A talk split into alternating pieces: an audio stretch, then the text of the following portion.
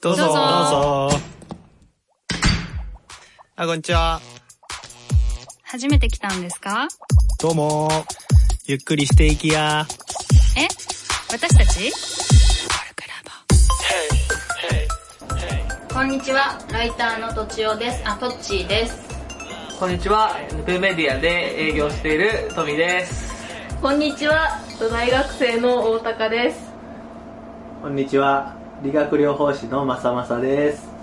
はい、このポッドキャストはコルクラボの活動や活動のテーマであるコミュニティについてコルクラボのメンバーがゆるーくお伝えしていく番組ですあ今日もちょっとあの子供の声が入るかもしれませんがご了承くださいで今日はテーマトークということでテーマについて話したいと思いますがなんだっけトミー？テーマは、えー、コロクラボに入って変わったこと。うん前リスナーさんから質問もらったやつねお話そうかなそれについてお答え、お答えするみたいな感じかな。まあそれぞれが変わったことを話せばいいってことかなそうかなうん。私いっぱいあんだよないっぱいある。いっぱいある大いっぱい高ちゃんから行く？いきなり？いけ、大高ちゃん。えー変わったことか。変わった。いや、いや、なんか人間的にはあんまり変わってないと、あ、思う。あ、ちょっとでも変わったかも。うん。って思うのは、なんだろう、なんかこう、人間関係的なものうん。についてめっちゃ考えるようになったみたいな。こうなんだろうどうしたら幸せになれるんだろうみたいなことをすごい考えるようになった気がする。へうん。ななんて言えばいいんだろう。ーなんでだろうね。うーん。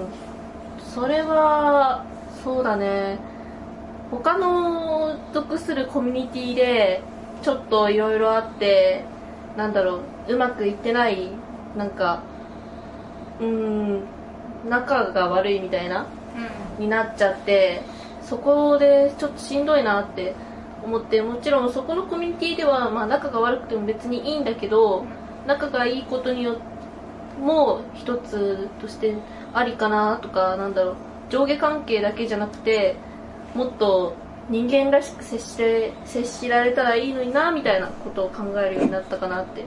思う。めっちゃ抽象的だけど大丈夫？うんうんうんうん。うん。って言ってる。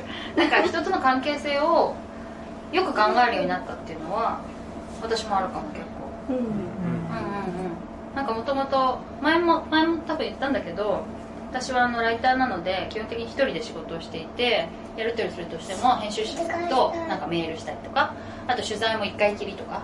だから本当にコミュニティっていうのにこう縁がほと本当になくて。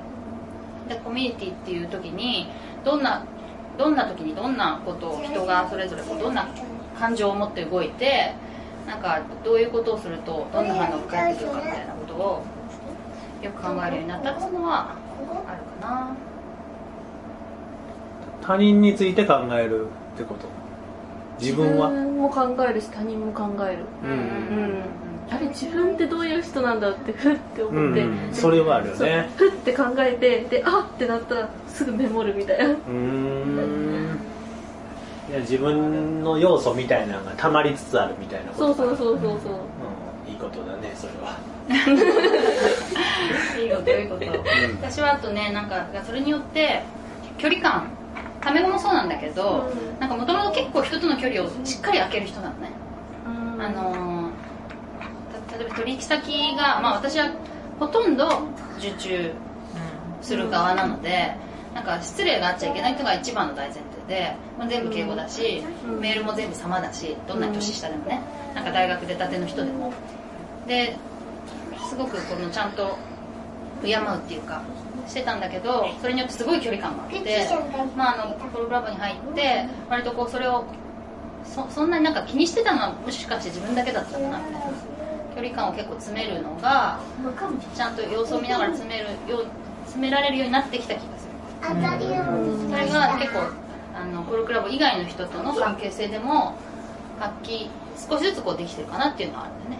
えってことは、えっと使ってる言葉はタメ語じゃなくて敬語なんだけど、うん。タメ語の距離感に入れるようになったってことです。そうだな。タメ語の距離感はちょっと言い過ぎかもしれないけどあでもちょっとためそうだな。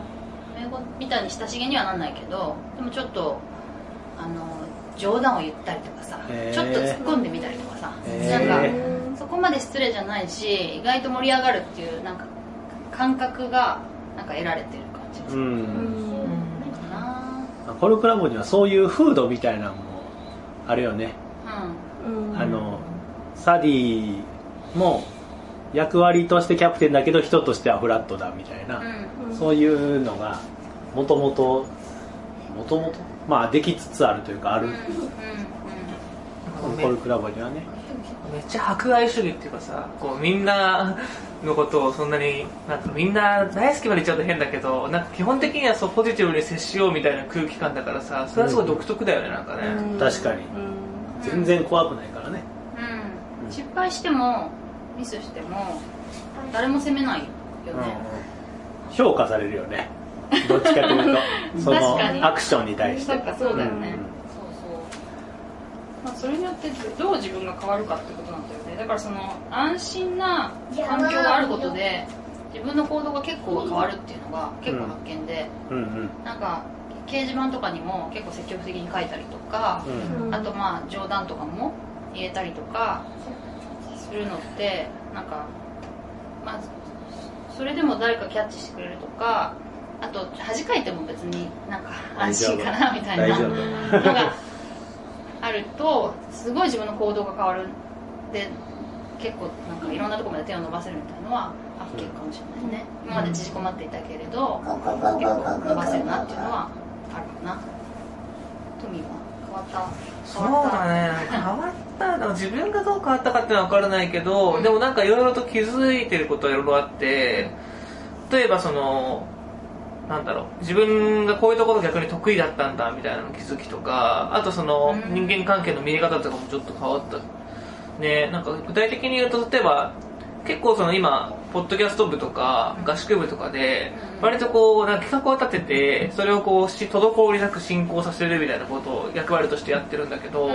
なんかそれってもともとそんなに自分の強みだと思ってなくて、まあ、できるんだけど別にそれがその強みとして認識されるほどのものじゃないと思ってたのえでも進行はもともと強みなんでしょ？そう強みだったけどでもあんま自分では強みだと思ってなくて、へまあなんかできるけどそれはなんかその今一緒の会社にいる同じ職種の人たちはみんなできるから、うんうんそんなにそれがその外部のコミュニティに出た時にうんうん重宝されるスキルだとは思ってなくって、でそれがなんかそのあそれって結構その同じ職種でやってると分かんないけどちょっと出てみるとあまりないスキルっていうかなんだなとかうん。重宝されるんだなみたいなのは結構気づきだったのと人間関係の話で言うと前あのコミュニケーションには量と質があるよねって話をしたと思うんだけど結構くだらない会話大事だなってすごい思っていてうん。なんかそのあんま意味ないんだけどなんかたくさん話すことによって何でも言いやすい空気を作るとかそういうのって結構会社でも大事だなと思ってるからなんかその何かを決めなきゃいけないとか仕事を滞りなく決めるためにこうスパスパ会話を切っていくとかじゃなくて時には結構くだらない会話とかをしながら話しやすい雰囲気を作るみたいなのは心がけるようになったからそういうこまごまとしたところではいろんな気づきとか変わってるところあるかもしれないね。素敵じゃないか。そうね。なんか結構変わってるじゃんみたいな、うん。あそうかキャこれをキャラ立ちはしたと思う。トミーというキャラが。キャラ立ち、キャラ立ちはでもそうそれそこそこ声の高さはずっとだからいや声声だけじゃなくて。あこれだけじゃない、トミーという存在がまあたった知られた。ちゃんと分かってもらう場所に来たみたいな、ああ、うんなるほどね、そういうふうには思うけどね、結構昔から変わらないからもうずっとあの表裏なくトミートミートミートミーだから。裏も表もトミー。ドラマ表もトミーみたいな。いいやん。僕はね、えー、とさっきトミーの話にもあったし大高ちゃんの話にもあったけどその自分の感情をうまいこと処理しようという処理というか自分が感じたことをちゃんと向き合う。悲しいとか寂しいとか嬉しいとかなんかなどういう感情に至ったんだろうっていう自分を観察することがすごい増えてでその自分の強みとか全然思ってなかったんだけど人に言われることであら振り返れば嬉しかったかもしれない、それって僕のいいいいとこというかこうまあいいとこなのかもなっていうのをちゃんと自分で自分を認めてあげれるようになった。うんうん。だから自分を肯定する力があんまり高くないと思ってるんだけど、うん、認めてあげれる部分が言語化できるようになってきてる。っていうのはあの来てよかったってすごい思うこと。それは人に何か言われたりするからなのかねそうそうそう。えっ、とここに大高ちゃんに言われたのは心理的安心安全の拠点。うん。だからまさまさがいいると安心だ。みたいな、今日もえっ、とさやちゃんさやかさんうん。うんに歩く安心安全って言われて、でこれは嬉しいと思って。そのニヤッとした時の感情が、まあ、ちゃんとこう自分で認めてあげれるようになったいやいやそんなことないですみたいなことじゃなくてああそれわかる。ちゃんと受け取って嬉しかったらありがとああそれめっちゃわかそれをあのトッチに勧められた褒められノートみたいなのに こう書き溜めていったりとかっていう。うんうんうんでただそれが僕は職場ではなかなか発揮できてなくてこうやった方がいいっていうのは分かってるんだけど、うん。それは多分僕にとっての安心安全が確保されてないからそれをレッツゴーできないっていう職場で褒められてもあんま受け止められないってこ褒められんいや受け止めることはできるんだけど、とうん。その安心安全があったらチャレンジングとか失敗しても大丈夫だし恥かいてもんナイスチャレンジみたいなこう風土がコルクラボにあるけど、うんうん。それを確認するための一聖なる一歩を僕はなかなか踏み出してないから、うんうんうん。そういう振る舞いがやった方がいいんだろうなっていうのは分かってるんだけど行動には移ってないっていう。じゃあコルクラボに入って変わったというよりはコルクラボのコルクラボの自分ができたっていう感じなのかね。そうかな、うん、変わうんそうだね。コルクラボの中でも進化してるとは思う。うんうんうんうん。っていう感じね。私あとそのなんか今の話にちょっと関連すると感情を出せるようになったのね。なんかコルクラボあコルクのなんかその行動指針にさらけ出すっていうのがあるのはもともと知ってたんだけどそれがコルクラボにも反映されてるっていうのは入るまで知らなかったわけ。うん。うんで入ってみたらでもさらけ出すっていうみんながさらけ出そうよみたいな雰囲気で掲示板とかでもなっていてそのさらけそのコルクのやつを見た時はさらけ出せるわけなんてないじゃんと思って。何言っちゃってるの すごい苦手だからそう。いうなんか秘密もいっぱいあるし別にそれを言いたいわけじゃないしで感情もできれば隠したいしなんかネガティブな感情とかさ嬉しいならいいけどさなんか悔しいとかさ悲しいとかさなんか羨ましいとかさできるだけ隠したいわけ。うん。だけどそれをなんか結構、まあ、寂しいとかもねなんかいっぱい出した方がいいんだなっていうのも分かったしなんかまあコルクラボなら出せると思っててでそこでまあツイッターとかでバンバン出しちゃうようになったかな。それによって、結構苦しかったすごい窮屈だったのがねなんかそうでもなくなった気がする。うん。なんだろあると思う。うねうん。あのさらけ出すってでもすごいいいよね。俺もそのコルクのやつで見た時にうん。すごいさらけ出すってすごいいいなと思ったんだけど。いいなと思ったんだ。そういいなと思ったんだけど、うん。結構そのさらけ出すって捉え方がいろいろあるじゃん。うん例えばその本当にダメなことをもさ、うん。さらけ出してなんかオープンにすればいいみたいなのとは必ずしも違うじゃん。ちょっとなんかさ依存との境目がさ、うん。微妙だったりするかなって私は思ってる。なんかさらけ出すってなんかこう割とその自分が思ってることをちゃんと言うとか、そういう捉え方だったらいいんだけどなんかでも何が何でもかんでもさらけ出してるわけじゃなかったりあとそのオープンかクローズドとかってやっぱあるからさ、俺はどっちかっていうとそのツイッターとかでもさあんまりこう自分の心情を吐露できないんだけどそれはなんかその誰が見てるか分かんないっていう前提の時に話せる言葉が自分の中で限られちゃってるからなんだけどでもコルクラボの中って掲示板とかそのクローズドなオンラインのコミュニティとかだと結構そのコミュニティ内にいる人だったらどう見られてもいいなって思うから話せる発言とか結構たくさんあったりしてそれはなんか今後入ってくる人とかにもすごい好きになる部分はありそうだなってちょっと思った今。うん。なるほどね。さらけ出すことが安心につながるっていうのはそれは全然感覚として分かんなくてだけど今はまあすごい実感として分かるけど。やってみればわかるよねそうそうそうそうそう。やってみるまでは全然分かんなかった。よねそうそう。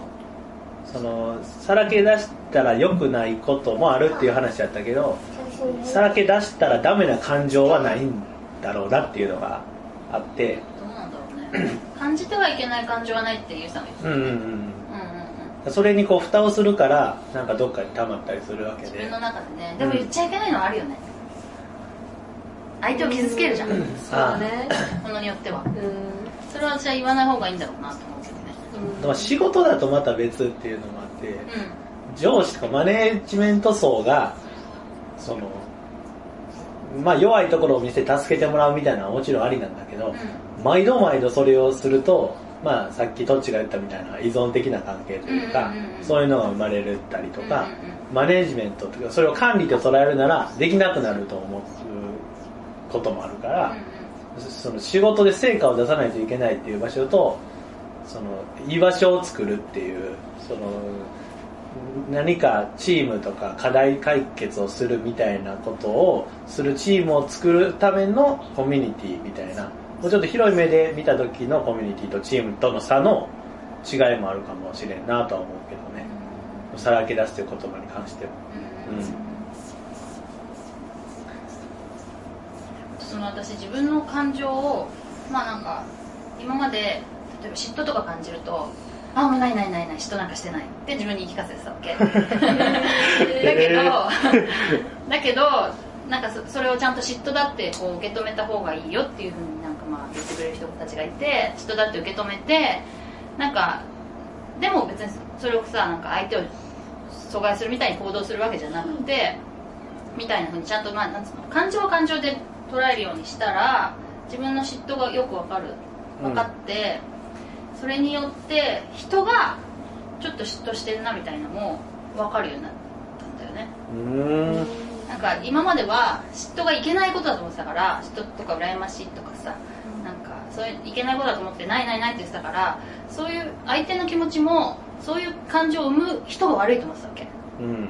だから無視していいと思ってた。だけどなんかそれは生まれちゃうものはしょうがないしなんだろうな。なんかでもその人はそう感じているっていうのをなんか割と敏感にキャッチできるようになってきた気がするんだよねそういうのもまあ変わったといえば変わったとかも。ああとちょっと話変わっちゃうかもしれないけど、うん。あの会社とかとは別になんかよくサードプレイスみたいな言い方するけど、その会社とか自分の本当に仲いい地元とかそういうもの以外のところに一つその自分を表せる場所が生まれるっていうのはすごい変わるかところあるかもしれないなと思うんだよね。うんうん。なんかそれは例えばだけどさ、やりたいことをさ、仕事、まあ、仕事一辺倒でさ、もう日常生活の9割仕事に捧げてますみたいな人も俺はいいと思うし、自分も割とそれに近かったんだけど、仕事じゃできないけど、まだ、うんコルクラブでできるじゃんっていうこととかって結構あったりすると。思う。では、ラジオ作りたいです。ってなった時に、仕事にラジオ作ろうと思うと、月額じゃ何十何十万売り上げを上げなきゃいけないとか、イベントもそうだったんだけど実は。ワンイベント200万円ですみたいな。200万円取ってきて、まあイベントやりたいけどな、それちょっとグラントベースで考えないとなとかあるんだけど、私はもうお金なんならちょっと払うから、イベントやっちゃえみたいなイベントできちゃったりするじゃん。うんラジオもそうで、そういうなんかその仕事を通じてやりたいと思ってたことを、仕事をあの飛ばして、こういうその挑戦できるっていうか、試せる場所があるっていうのは、ある意味この自分の焦りとか、そういうのがちょっと減った部分はあって、うん。あれもしなきゃこれもやりたいけどでもできないみたいなことを、まあ、こっちで試せばいいじゃんとか、うん。そういう風になれたのは結構違うというか変わったことかもしれないね。うん。うんだけどやったことはあれだもんねなんなん成功体験になるしなんかスキルになるし、うん。経験になるから次に仕事に活かせるかもしれないしね。本当そう。だから会社でイベントやるのもこの前それこそ合宿部でイベントやったんだけど、うん。あのイベントを1個立ててその成功体験を得るっていうのも、まあ学習体験としては全然変わんなくてさ、うん正直。そこでクライアントが挟まるともちろんいろんな校長とかはあるけど、うんうんだからそういう意味で言うと早くねあの試せる部分こういうそのある種自分ももはやお金払っちゃってるけど、うんうん。払ってでもそういうことをやるっていう方が早いっていう場面もあるよね。うん。そうだ。早いは早いよね。いろいろこう倫理がないっていうね。コルクラボやからね。そうそうそう。俺はずっと社会人サークルだと思ってるんだけど。そうそう。実験まあ、仮説検証をどんどんしていきましょう、うん。みたいな感じ。そうそう。かもしれんよね、だからなんかそういう仕事でさ自分のやりたいことができてないとかさ、うん。逆に言えばもっとこういうことをやりたいのにとかこういう人と出会いたいのにってこう会社でもじもじしている人たちとかにさ 入ってもらえるといいなと思う。活躍できるねなるほどね、うん。うんうんじゃあそろそろこんなところでいいのかな？じゃあじゃあ最後せーのでいきますよ。はい。せーの。コルクラボの温度でした。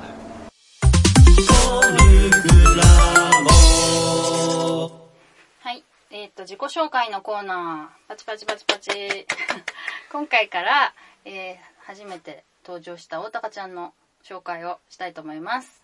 よろしくお願いします。よろしくお願いします。えっ、と、じゃあまず自分で紹介をしてもらっていいかな？はい。はい。えっと、大高ちゃんで大す。高ちゃん。えっと、大学生で今、美美術を習ってます。うん。美大生。はい。かっこいいね。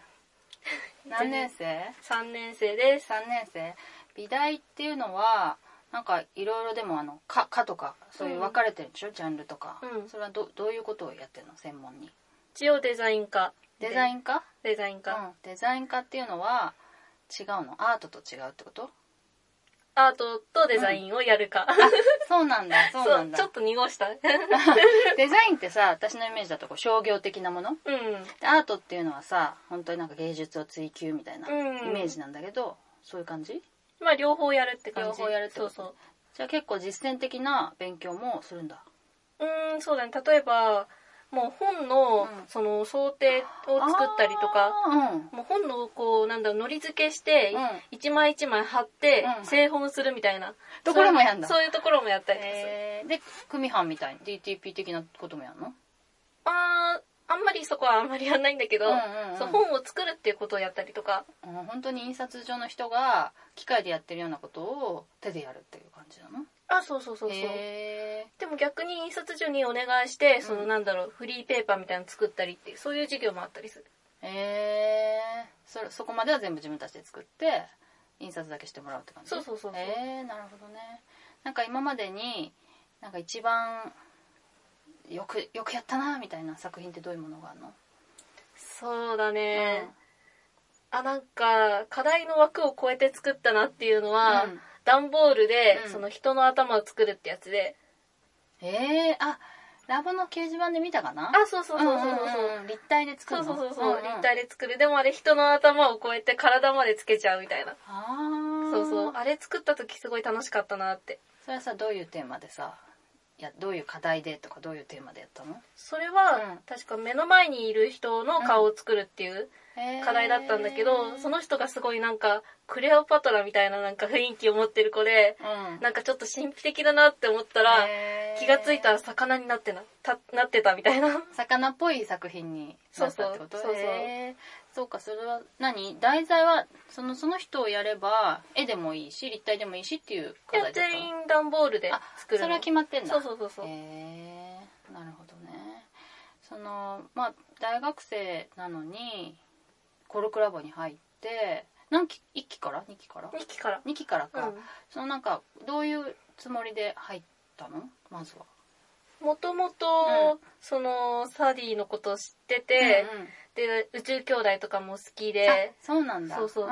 そこで知っててで、多分なんだろうな、ちょうどその入ろうって思ってた時に、何かしなきゃってすごい焦ってて、そう、それで多分入ったのかなって思う。うんなんか動かなきゃみたいな。そうそうそうそう。自分ほとんど学校しかやってなくて、うんアルバイトもあんまりやってなかったから、うん。うん。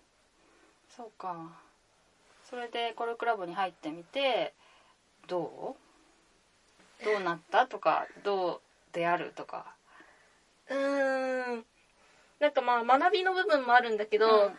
自分的にはあんまり青春してこなかったからあこれまでの学生生活で？そうそうそうそう。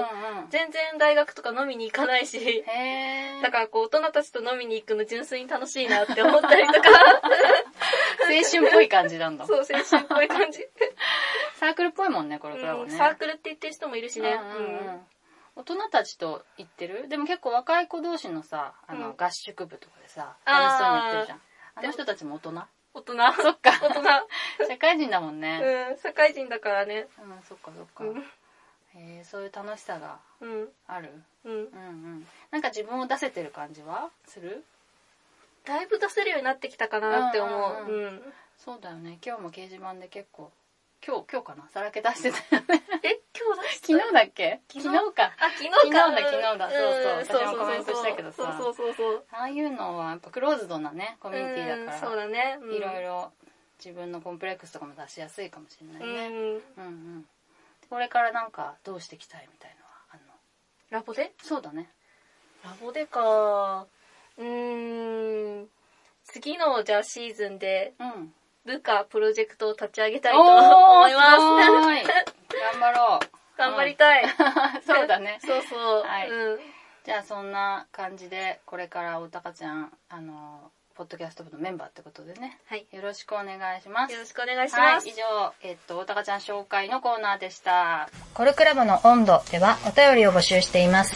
メールアドレスは、コルクラボ .podcast.gmail.com または、サイトのコメント欄に書いてくださっても OK です。番組内で読ませていただくこともあります。